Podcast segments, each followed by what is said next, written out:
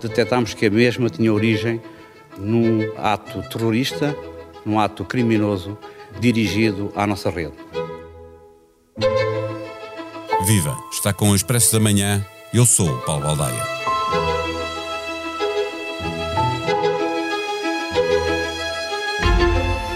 Os ataques cibernéticos a grandes empresas têm sucedido em Portugal e despertaram a nossa atenção para um tipo de crime que acontece diariamente no ciberespaço, mas em escala bem menor que aquela que agora verificamos. A transição digital aponta-nos um caminho que é preciso percorrer, mas nunca nos fala dos perigos para uma sociedade que pode ficar refém de cibercriminosos porque tudo, ou quase tudo, está ligado à rede. Se as antenas da Vodafone tivessem sido dinamitadas, as redes do Expresso ou da SIC destruídas com granadas, os e-mails da Universidade de Lisboa queimados com napalm, facilmente se gerava um consenso à volta da ideia de que o país, como um todo, estava a ser atacado. Como a destruição se processa através de um sistema binário com zeros e uns e o ataque se inicia apenas com um clique, olhamos para tudo isto como sendo um problema de cada uma das empresas. Mas ao atacar a SIC e o Expresso, é a liberdade de informar que fica em causa e ao atacar a Vodafone, são serviços públicos que são postos em causa. Do poder político ouvimos muito pouco sobre a ameaça e é evidente que o país não está preparado para lidar com esta ameaça externa. Neste episódio, falamos com o presidente do Observatório de Segurança, Criminalidade Organizada e Terrorismo, Jorge Bacelar Gouveia. Expresso da Manhã tem o patrocínio do BPI. Invista no futuro sustentável da sua empresa. O BPI tem soluções completas para todas as fases do seu negócio. Banco BPI SA. Grupo CaixaBank. Registrado junto do Banco de Portugal sob o número 10.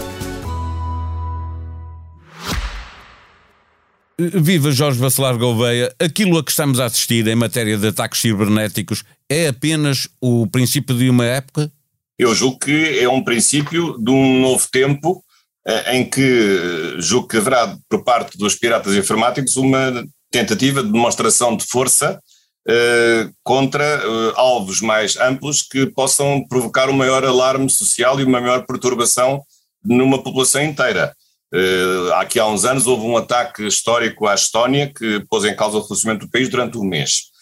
Não é disso agora que se trata, porque é, é um ataque dirigido a entidades privadas mas este último, eh, dirigido a uma empresa de telecomunicações, pôs em causa praticamente quase metade dos utilizadores de serviços de telecomunicações. E, portanto, isso é bem ilustrativo da capacidade disruptiva deste tipo de, de ações. E ao, que, e ao que se sabe, nem sequer utilizando nenhuma técnica nova especial, eh, maldosa, eh, para destruir ou para perturbar o funcionamento das redes, eh, porque, segundo se sabe, não há nada de novo nesse aspecto. O que há de novo é uma, uma, uma, capacidade disruptiva que se repete e que atinge agora alvos mais amplos e que tem uma maior repercussão na opinião pública, não só na comunicação social, nas telecomunicações, eh, em estruturas partidárias e políticas, e isso realmente pode ser um tempo novo de uma nova geração de ataques informáticos. EDP, Altice, Cofina, Grupo Empresa, Universidade de Lisboa, agora Vodafone, a quantidade de empresas e sobretudo a sua dimensão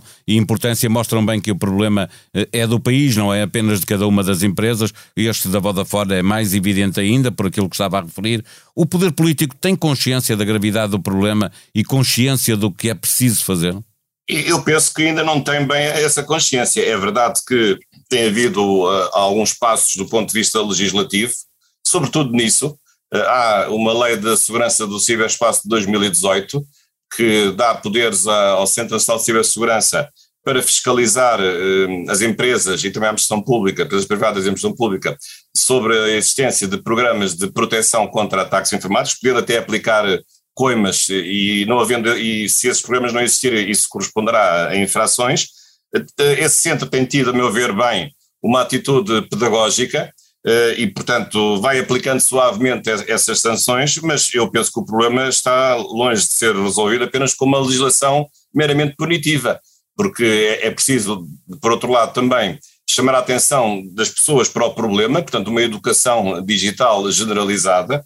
Eh, fala-se muito na transição digital mas uh, a transição digital também tem que ser acompanhada de uma transição digital com cuidados uh, e com avaliação de riscos e dos perigos que estão subjacentes a uma vida que o cidadão comum faz cada vez mais no âmbito do, do ciberespaço e não de um espaço físico. E de mais outra coisa, é a, a, a proteção das estruturas cibernéticas deve ser feita tanto no setor privado como no setor público. E, mas há uma pergunta cuja resposta me inquieta, é que se estas grandes empresas uh, são das empresas mais poderosas que há no setor privado, ainda assim não conseguem travar estes ataques, uh, o, o, que é que o Estado, como é que o Estado vai fazer que não tem o mesmo poder económico para, em cada um dos seus setores, que são centenas ou milhares, como é que se vai defender de ataques informáticos, por exemplo, em matéria de hospitais, de escolas, de notas Tudo, de alunos, fiscal, justiça, de processos dos tribunais. Eh, todas as áreas eh, são complicadas, sem dúvida. Estava a falar da pedagogia desta entidade, ela uh, informa as empresas, dá instruções do que, deve, do que deve ser feito, ajuda de alguma forma nesse sentido? Sim, tem essa, digamos, quando há uma, uma perturbação deste género, há dois tipos de resposta há uma resposta de natureza tecnológica, portanto, é, é, é notificado um incidente ao Centro Nacional de Cibersegurança, e por outro lado, esses comportamentos também são comportamentos criminosos, eh, portanto, eh, que são, eh, devem ser denunciados junto das, autoridades judiciárias e dos órgãos de polícia criminal, neste caso a competência para investigar os cibercrimes é uma competência exclusiva da polícia judiciária. Mas, mas esta, este Centro Nacional de Cibersegurança, que é uma entidade pública que integra o Gabinete Nacional de Segurança, tem, não, não está apenas uh, virado para a administração pública. Claro que é, é uma entidade da administração pública e, e, tem, sobretudo, uma vocação de proteger o Estado, mas tem tido uma atitude pedagógica, aliás, até oferece múltiplos cursos uh, para que as pessoas fiquem uh, alertadas sobre os riscos dos ataques cibernéticos, e, e penso que isso terá sido feito até eh, há uns tempos, quando houve o, o ataque a uma, a uma, empresa de comunicação social, e penso que essa é uma prática que é discreta, aliás, que não se sabe assim no, normalmente, mas que, que é muito importante porque são especialistas, não são muitos, infelizmente, são poucos especialistas que o centro tem, não sei se à volta de 100, eh, que têm realmente um conhecimento tecnológico muito avançado e que pode antecipar, junto das empresas, cuidados que elas devem ter para se protegerem contra os novos ciberataques. Mas já agora, nesse aspecto, também posso dizer outra coisa que, que não nos deixa muito tranquilos aqui na Europa. É que o, o, nosso grande problema na Europa é que nós estamos muito atrasados em relação aos Estados Unidos e, por exemplo, a Israel.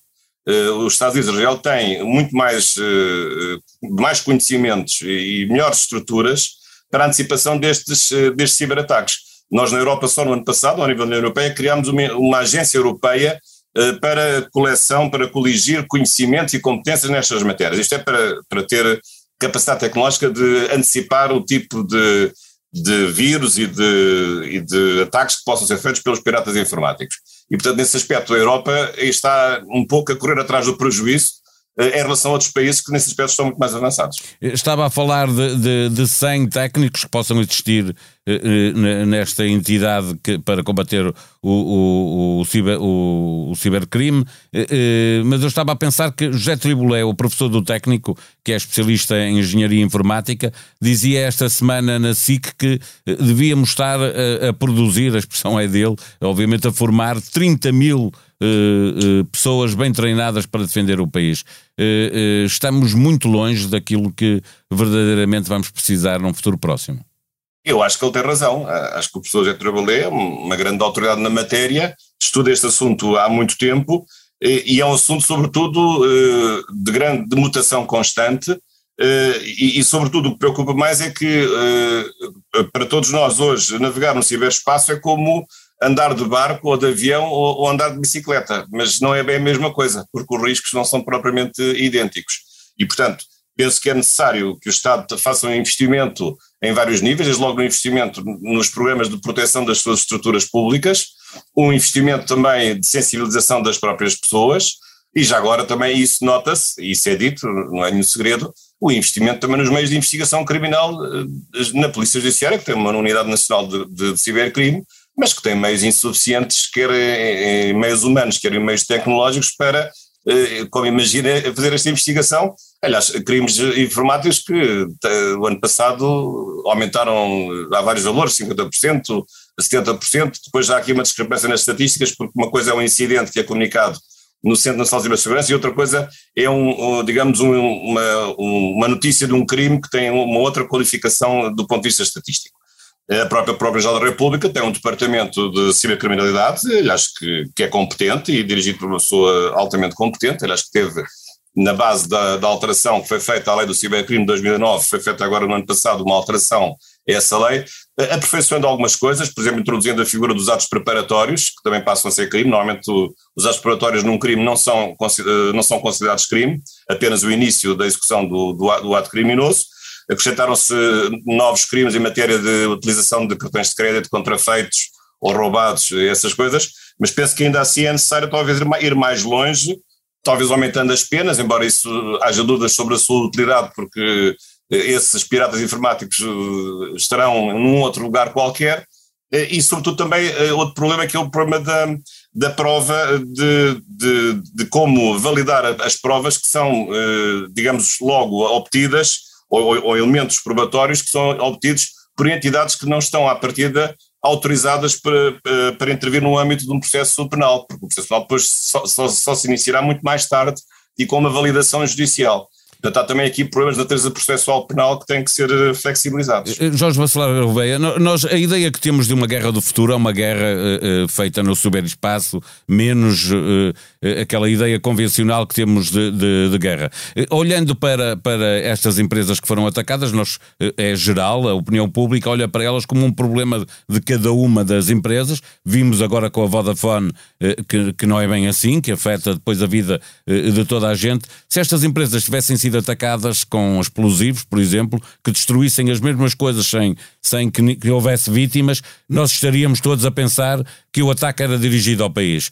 A minha pergunta, a, eh, eh, a propósito de, de, desta ideia, é de se não precisamos de criar um novo ramo nas nossas forças de defesa para defender o país eh, eh, perante ataques que possam vir do, do exterior e organizados, como parece eh, possível acontecer a breve prazo. Acho que isso é necessário. Uh têm sido dados alguns passos. Uh, há vários países estrangeiros, por exemplo, as Forças Armadas norte-americanas já criaram um quarto departamento, uma quarta dimensão das suas Forças Armadas. No caso aqui de Portugal, no âmbito das Forças Armadas já há um departamento sobre ciberdefesa, mas eu penso que isso ainda é pouco, porque o ciberespaço não é apenas um problema de natureza militar. Eh, podemos dizer que há contínuas batalhas ou guerras no ciberespaço, mas não é num sentido próprio. E, portanto, o ciberespaço, para ser devidamente protegido, deve envolver não apenas um número elevado de soldados, digamos assim, soldados do ciberespaço, mas também tem que envolver uh, vários tipos de, de, estruturas de segurança e não apenas uma estrutura de segurança tradicional, como seria uma estrutura de segurança militar. Eh, virada uh, para o exterior, não é? Há várias áreas que estão envolvidas, porque isto não é só um problema de security, também pode ser um problema de safety, de proteção civil. De sobrevivência das populações, portanto, há, há, há, todo, como isto é tão transversal, acho que como a pandemia se, se verificou, na pandemia, isto não, não, é apenas um problema de saúde, é um problema de saúde depois também afeta a economia, afeta a educação, afeta os transportes, portanto, é um problema que acaba por ser transversal e, e julgo que a necessidade deve ser mais ampla do que propriamente criar um departamento de ciberdefesa no âmbito das Forças Armadas ter também eh, uma melhor organização, uma task force eh, também a nível interno para resolver os problemas do ponto de vista interno, é isso que defende? Esta lei da segurança do ciberespaço tem um, Conselho Nacional de Segurança no Ciberespaço, que é um órgão que tem muitos elementos de, de variedíssimas proveniências. Penso que estes, estes ataques que agora têm sido feitos sucessivamente Uh, às vezes uh, do bem, do mal consegue tirar algum bem, mas acho que pode ter a vantagem de fazer acordar os governantes para um problema que, aliás, é um problema que já estava identificado. O problema da, da cibersegurança não é um problema novo, assim como o problema da segurança ambiental também não é um problema novo, e outro tipo de problemas, ou segurança aérea ou segurança marítima, mas acho que é um novo problema e que acho que agora, eh, porventura, poderá fazer acordar eh, a opinião pública em geral, a começar por nós, cidadãos, para termos esse cuidado quando navegamos sobre espaço, mas também por parte das autoridades políticas eh, que devem tomar consciência de que o dinheiro, claro que é sempre escasso, mas e Portugal é, é com certeza o terceiro país mais seguro do mundo, mas isso é não falando na, na, cibersegurança, porque se nós falamos na cibersegurança, eu, eu acho que já vamos descendo algumas posições nessa, nessa escala do, Como se vê do Global dias, é? Index que estabelece essa terceira posição e, portanto, a cibersegurança hoje por aquilo que se vê, por aquilo que se tem visto noutros países, é, é, é, tão importante como outros aspectos. Claro que às vezes há uma atitude de se considerar que isto é um problema de natureza económica, ou às vezes até um problema de guerra entre empresas e de espionagem industrial, ou de sabotagem industrial ou empresarial, mas a questão pode ser mais grave do que isto. Isto não é só um problema de sabotagem eh, empresarial ou de eh, métodos ilícitos de concorrência, porque nós ficamos todos a perder com este tipo de ciberataques e, portanto, essa que é a preocupação, que é a salvação pública de todos nós, no sentido da preservação das estruturas de, de, convivência coletiva e penso que nós podemos chegar a a essa disrupção grave e isso já tem outras consequências. A ministra Francisca Van Dunen admitiu a necessidade de alterar a lei eleitoral com o objetivo de favorecer a máxima participação possível. Ontem acabaram de se contar os votos da imigração. Rui Moreira atribuiu pelouros a uma vereadora desavinda do PS. Barbosa Ribeiro, o candidato socialista nas últimas eleições, acusa Catarina Santos Cunha de ter agido com premeditação quando abandonou a bancada do PS, acusando-a de o ter feito a troco de um lugar. O executivo de Rui Moreira volta a ter maioria absoluta que tinha perdido nas eleições de setembro. Portugal pagou juros mais altos em leilões de dívida a 7 e a 10 anos. Na linha de obrigações do Tesouro, de maior maturidade, o IGCP ofereceu aos investidores um juro superior a 1%, mais do triplo do valor registrado num leilão similar em novembro. A sonoplastia deste episódio foi de João Luís Amorim. Vamos voltar amanhã. Até lá, tenham um bom dia.